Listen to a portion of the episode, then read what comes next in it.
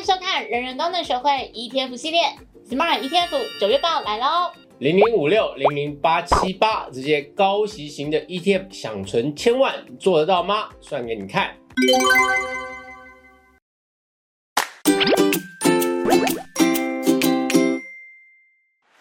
今天的 Smart ETF 九月报有三个重点。第一个重点，高息型 ETF 想存千万，每个月该存多少钱？要存多久呢？Smart ETF 研究室精算给你看。第二个重点，ETF 除息月历，远大台湾高息低坡，零零七三年配改季配，当期的配息率冲三 percent。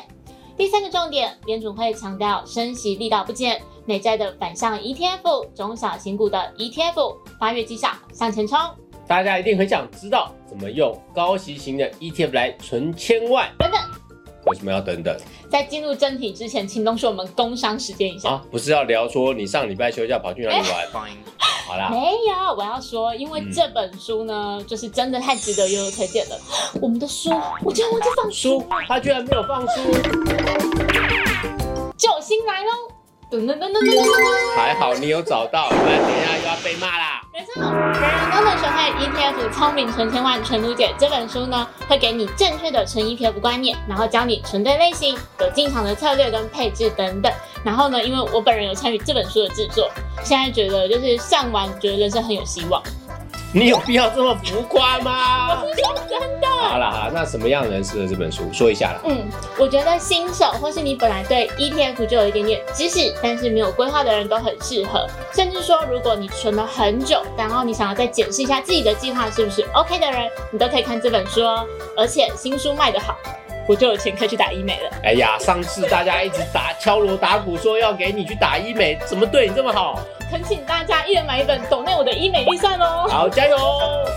我们在之前的影片中有试算给大家看过。假如我们用市值型 ETF，在年化报酬率八 percent 的状况下，只要每个月存五千元，从三十岁到六十五岁，一共累积三十五年，你就可以帮自己滚出千万资产。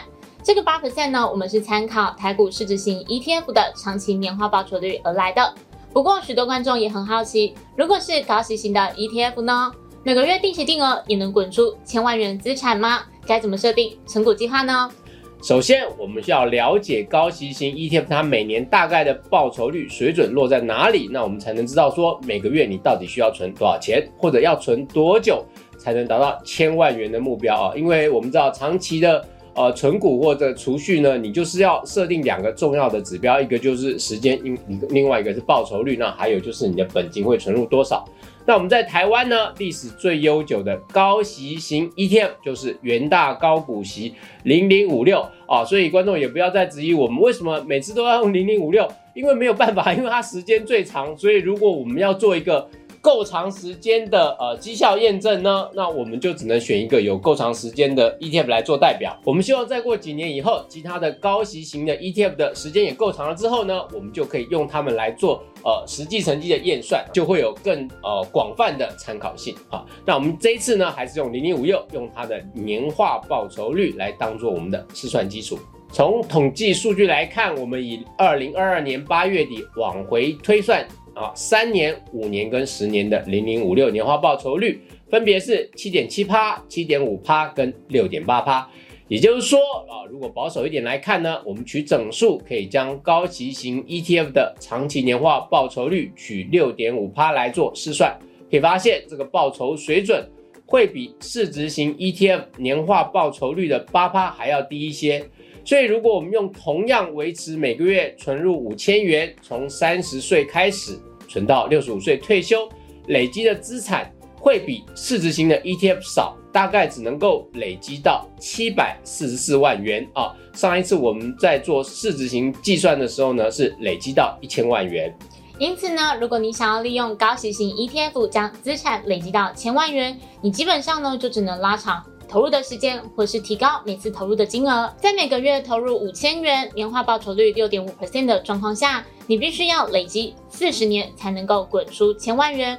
所以，如果你打算六十五岁退休，你从二十五岁就要开始定期定额投入，或者是你如果还是从三十岁开始的话，你就必须要存到七十岁才有千万元。可是这很可怕，因为表示你要连续四十年都有收入，然后也要投入哦，你不觉得想一想，年华老去？可是你不觉得我们以后会不会工作到八十岁呢？我觉得有可能嘞。好，如果不想要拉长投资的时间，那么剩下的方法就是你要提高你的每月投资金额啊。因为其实我们上一集在做的时候，很多人就说啊，那我有更多的钱不行吗？我一次投资一万不行吗？我一一次投资两万不行吗？当然可以。如果你有这么多钱，当然你越早投入更多哦，长期的呃投入更多，你会更早达到目标。但重点是。这个金额你要能够持续哦，重点在这里持续哦，因为比如说你说我这个月投资了五万，但下个月没钱了，那这个就不是我们做定期定额投资的一个最关键的呃核心目标哈。那我们再来看看，如果每个月分别投入的是六千元或是七千元。现在需要几年的时间可以利用高息型 ETF 存到千万元呢？我们先看用六千元来试算，可以发现每个月投资六千元，大概到第十七年的时候可以达到两百万，到三十五年的时候资产大约是八百九十万，离千万元差了一百一十万。那你必须要再投资两年才可以累积出千万元，也就是大概到第三十七年的时候可以达成。也就是说呢，如果你月存六千元，你想要靠高股息 ETF 存到千万，你必须要累积三十七年。比起你每个月只存五千块，虽然这个差距每个月只有一千，可是你想要存到千万元的时间却减少了三年。如果我们将每个月投入的金额再拉高到七千元呢？我们来看看，如果每个月存七千元，在累积十五年的时候，你就可以有两百万元。到了三十五年的时候，你就可以累积千万元的资产喽。大概会有一千零四十二万元，也就是说，如果你想要将每个月投资金额从五千变七千，存高息型 ETF，你也可以跟市值型 ETF 一样，在三十五年的时候就累积出了千万元。好，那当然你用高息型呢，那因为它的长期报酬率比较低哦，波动也比较低，相对来说你也可能存的比较安心一点哦。所以这有时候就是这样啊，你有一好总有一坏啊，有一好没两好的，这个大家要能够接受。那除了零零五六之外，台湾还有很多的高息型 ETF。我们这边呢，把一些人气高、规模大的高息型 ETF 啊，它的年化报酬率整理给大家参考啊。我们以二零二二年八月底往前推算啊，一年、两年、五年的含息年化报酬率啊。那我们会用一年、两年、五年呢，是因为国泰永续高股息啊，零零八七八，它在二零二零年七月才挂牌。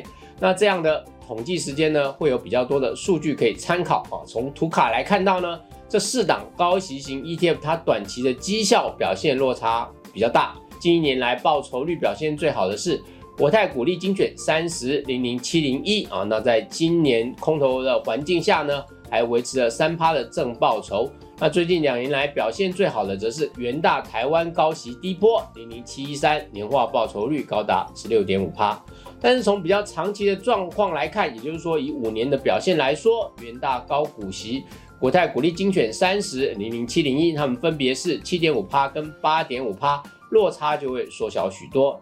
那短期的绩效呢，会受到成分股的涨跌而有比较大影响。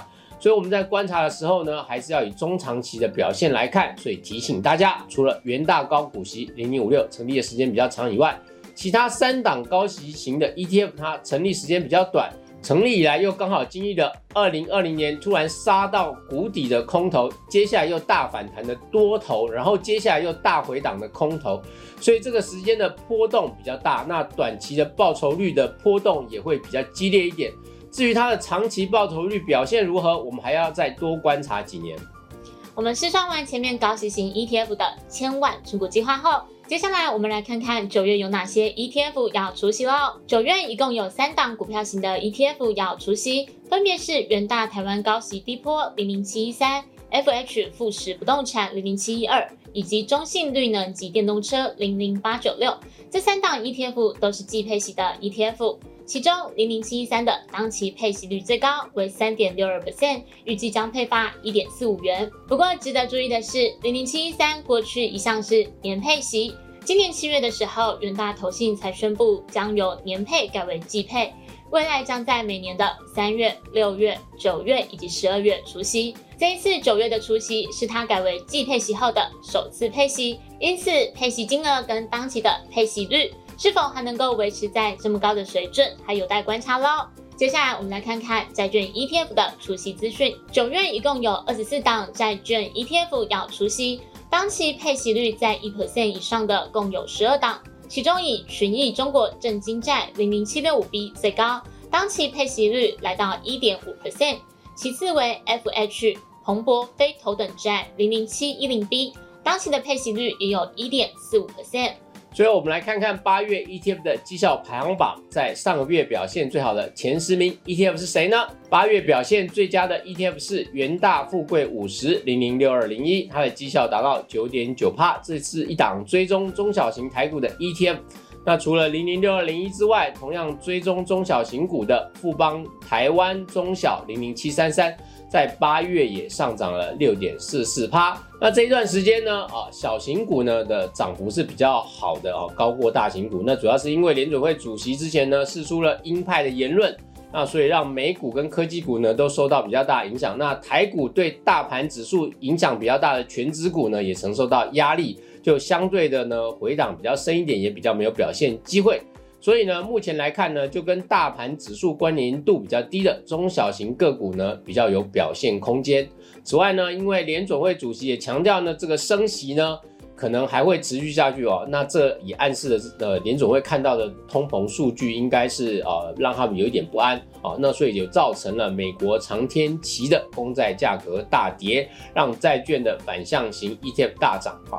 那我们可以看到国泰二十年美债反一就是零零六八九 R，跟元大美债二十反一啊零零六八一 R，它在八月的绩效都冲上了前十名。以上就是今天的内容。如果喜欢我们的节目，记得帮我们按赞、订阅、加分享哦。Smart 人人都能学会 ETF，我们下次见，拜拜。